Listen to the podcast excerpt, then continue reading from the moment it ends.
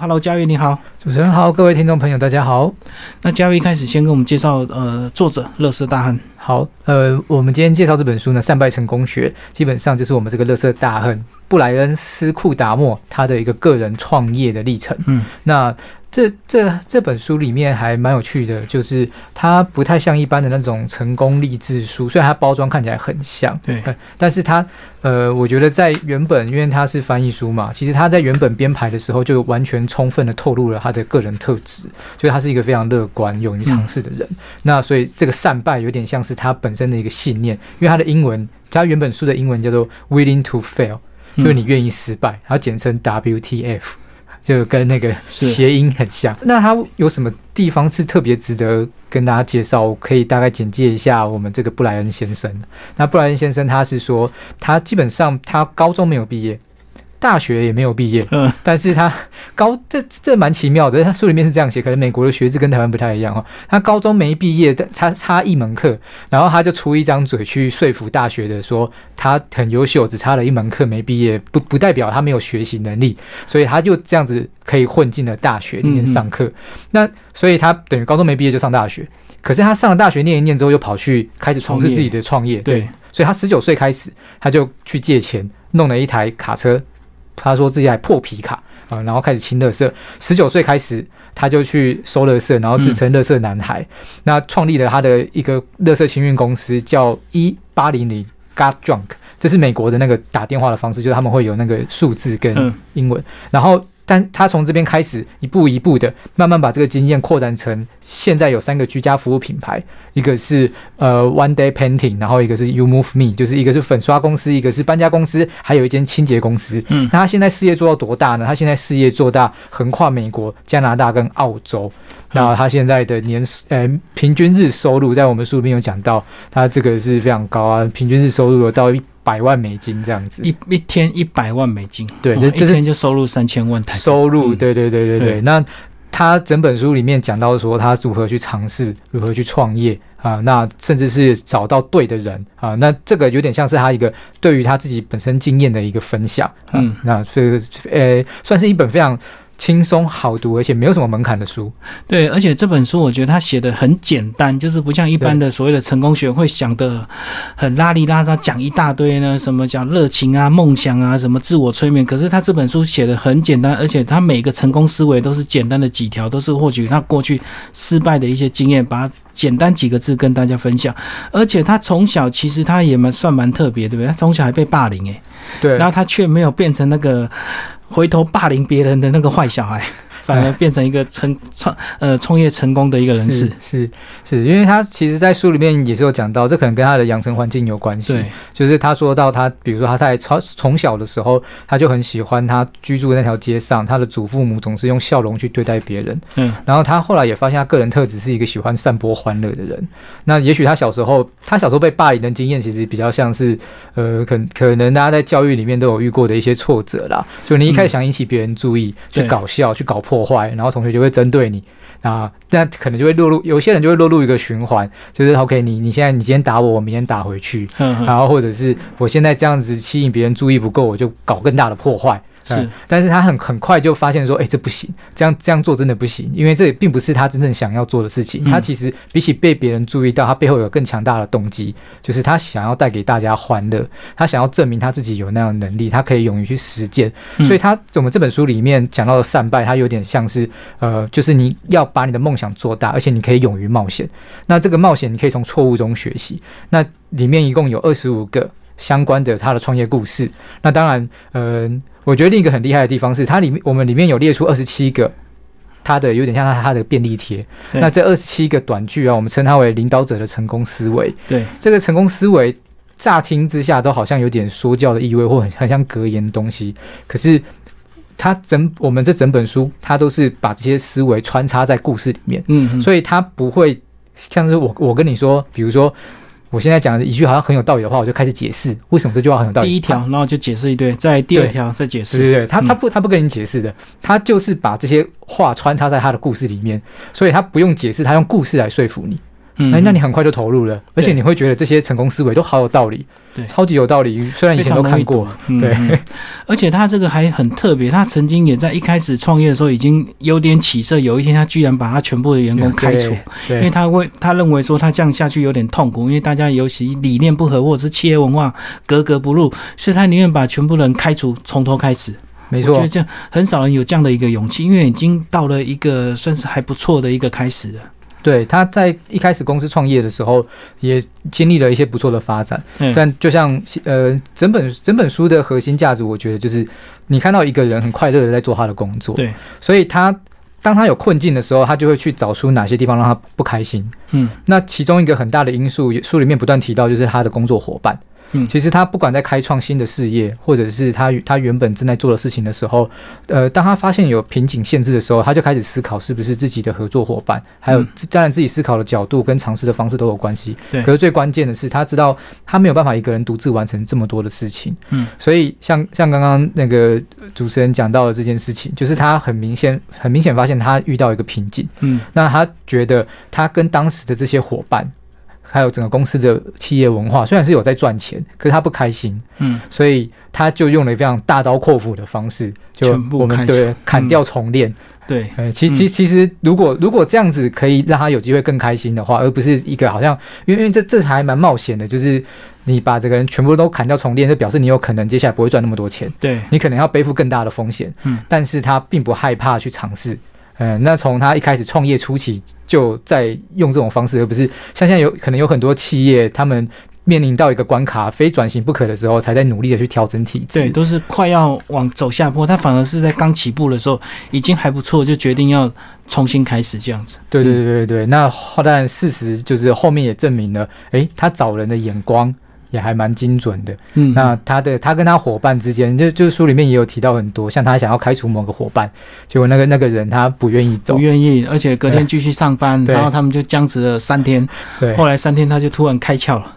对，让他自己去创业，然后变成加盟商。对，反反而反而这件事情最后最后老板要开除人没有开除成功，那你还得到了一个好的创业伙伴，对。这听起来非常不可思议。可是书里面有很多类似这样子的例子，嗯，就不禁让人怀疑起说，哇，天哪，这个人是不是天生运气超好？对，好像就傻人有傻福。当然，或许他写里面有一些故事，可也许他写的比较简单。那很多失败惨痛的例子，他并没有写，呃，那么清楚。那也曾经写到有一次呢，呃，有一家很大的这个废弃物公司要收购他们，他居然是拒绝。对对对 我看到很，我们看到很多戏骨那些创业成功的一些公司，都是高价卖给那个更大型的公司，然后就可以从此就是很愉快的、轻松过一辈子。对对，他居然是拒绝。对对对，他、嗯而且因为他收购的时候，他们公司已经发展的很不错了。对，那他就是当对方开出了这种就是几很高的价钱。百亿美金的那种天价去想要收购你的时候，你还可以拒绝说不要，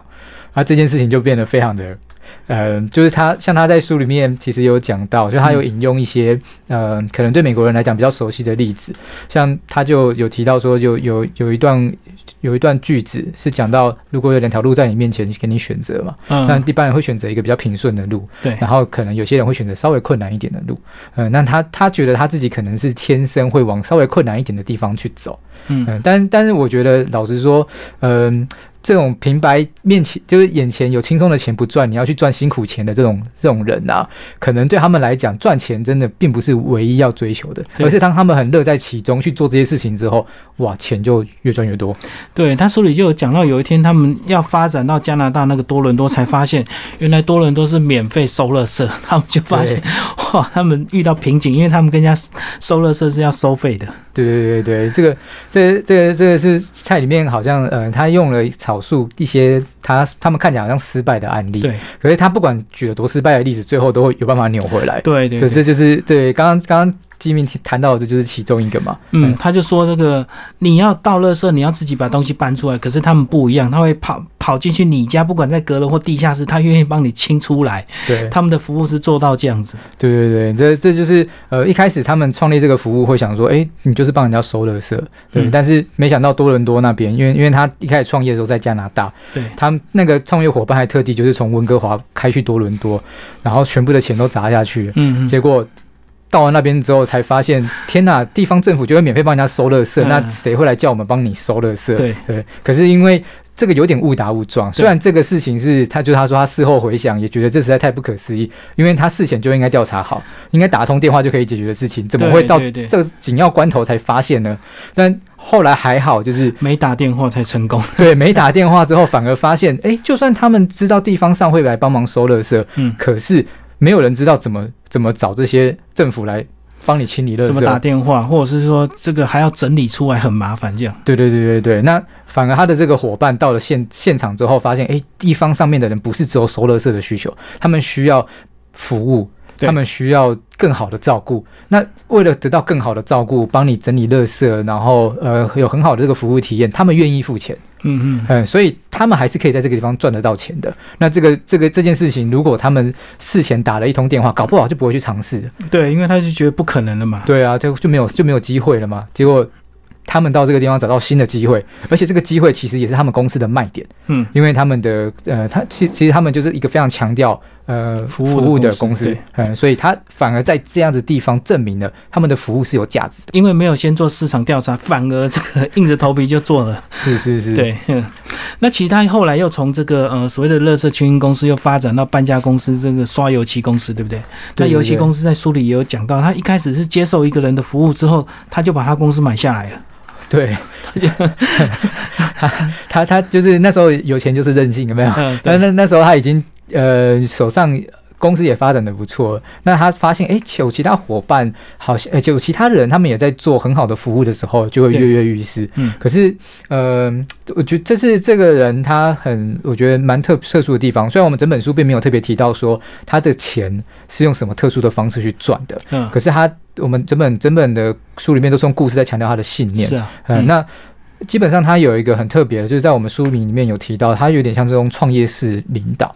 呃，所谓创业式领导，就是他不是把你当员工看，你的每一个员工，对对对，都像是你的加盟主，都像是一个新的企业。所以他在外面如果看到有人做服务做得很不错，诶，他心里也会心动，会认为说，那这样子好了，我们要不要来合作？嗯，有钱大家赚，因为因为因为你的服务很好，我很喜欢，那我们就一起来赚这个钱。嗯，呃，变，所以他他就变成后来不是只有清洁公司嘛，他就一开始紧接就有提到了，包括刷油漆，然后。搬家公司啊，然后甚至还有清理水沟啊，这些事情他都有做，都是他底下的加盟组和他的创业伙伴一起完成的。这些人他都有贡献，就是。就是成为他每天日日收可以一百万美金的其中之一。对对，这这也是他为什么可以赚到这么多的钱。所以简单来讲，他提供就是一个服务啊，并不是只有单纯帮你收乐色而已。是是是，嗯嗯。那其实里面还蛮多句那个成功思维，都是简单有力，对对对，都蛮有意思的。对，那呃，我我们这本书最后的地方有提到，我觉得可以。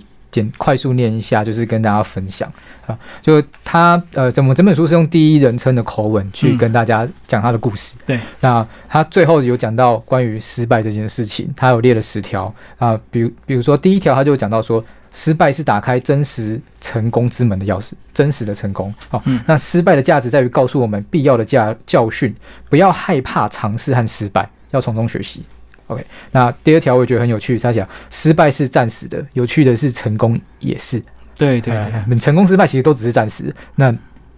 那你为什么不尝试呢？降低失败次数的唯一方法就是找到一位愿意和你分享失败教训的导师啊，我觉得也可以换成伙伴啦。对，嗯，那还有就是说，记得当你选择了值得学习的导师，也必须让对方接受你啊。那他其实他这里面每每一则我就觉得蛮有趣的啊。那最后他也告诉大家说，最重要是你要欣然接受失败。嗯，那这这这个十则法则里面，呃，他与其说它是法则，我觉得它有一点像是，如果你今天做一些事情不顺利，嗯，你总是想办法要激励自己继续往下做。有没有一些事情是你的信念，它是呃个人原则是不会改变的？对，当你真的很。很受挫、很迷失的时候，你要用什么东西来提醒自己，你没有违背你的初衷？嗯，你这么做是值得的。我我想书里面其实不断的用他的经验，跟穿插在书里面的一些呃所谓的成功思维，去告诉大家这件事情。他反复的告诉大家说，他做这些事情是因为他乐在其中。嗯嗯，然后他相信他的伙伴，而且如果你不相信，或者是说你觉得不对，就不要勉强。我们也不要害怕把人家开除，不要害怕用新的方式去尝试，因为有可能会更好，但是你不做的话，大概就没有机会了。是，然后在书里有讲到一段非常有趣的例子啊，他戴那个蓝色的假发，对不对？哦，对对对，他说一个人戴可能很怪，可是如果一群人。过呃，一群人带他就会变成一个时尚，变成一个风潮，所以他那时候还利用这个机会，为了帮他们公司做一个强烈的宣传，还到那个球场去送免费的蓝 蓝色假发，对不对？对，没错。然后后来果然那一天的就一大堆那个呃报章媒体啊，或者是电子媒体疯狂的报道他们，不知道他们到底从何而来，为什么会免费的送一大堆蓝色假发？对我我在想，他这这这个状况有点像嗯，很疯狂哎。对，就网络上大家可能有看过一些类似快闪的影片，对对对，就是日日常生活里面，我我们就是平常没怎样，比如说这这个就日常的街景，就你突然发现有一群人认真的在做一些事情的时候，哎，你就会开始注意到他们。嗯，那这这是他们的一个行销策略，就是他讲他有讲到说，他们要去那个拉斯维加斯宣传，因为他们就是内部在讨论说哪边哪边是最难宣传的地方，我们去那边宣传看看，如果推得动，就表示我们真的很厉害。嗯，呃，这个他有点像这样的突发奇想，OK，所以他们就去了拉斯维加斯。去了之后呢，他们就 他们有一个疯，他们就说他们有一些伙伴想了一个疯狂的点子，就是每个人花三美元买一顶蓝色波浪卷的假发，然后再用二十六美元买他们呃上 T 恤上面印了他们公司的那个名字，就是一八零零 Got Junk 的那个标志的 T 恤，然后跟假发，然后去上飞机，总共花了两百九十美元，这个再加上机票的钱，对，下去之后他们就呃到处到处跑。对，那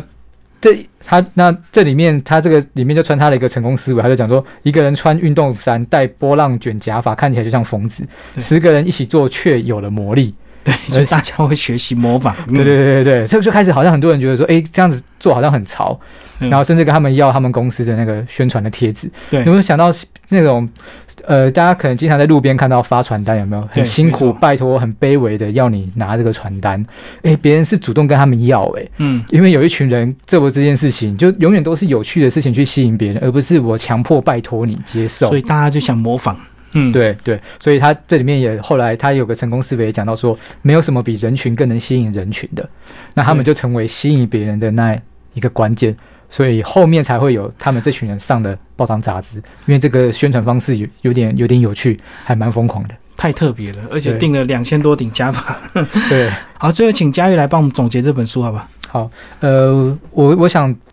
这这本书它最最棒的地方是，我觉得它的故说故事的方式说的非常的好，嗯，就是他从头到尾不跟你长篇大论，对，认真说起来，我每宣传一次书。我就看过一遍的书，就从头再翻一遍。对对对对这不同的感受。对，而且这一点都不困难。嗯，就好像我我我就最近有跟朋友分享，这好像你有时候你在第四台转到一个电影，嗯，你已经看过很多次了，像周星驰那些。对对对，结果结果当你回神的时候，你发现哇，我怎么又看了一遍？嗯嗯。我觉得这本书的魔力在于在于这边。对。那当然，他从他从头到尾都在鼓励你去勇于尝试。可是当然也要提醒大家，并不是说所有的事情就是不用。顾风险的去尝试，好像永远都会有好的结果，但并不见得只是这样。可是，如果你需要在里面找到一点动力的时候，我觉得这样子的书籍是非常值得大家参考。如果你犹豫不决，你对于你现况有一点不满的话，嗯，这本书看完了没有办法改变你的生活，马上让你成功，可是至少可以让你改变心态，或者让你重拾一些动力。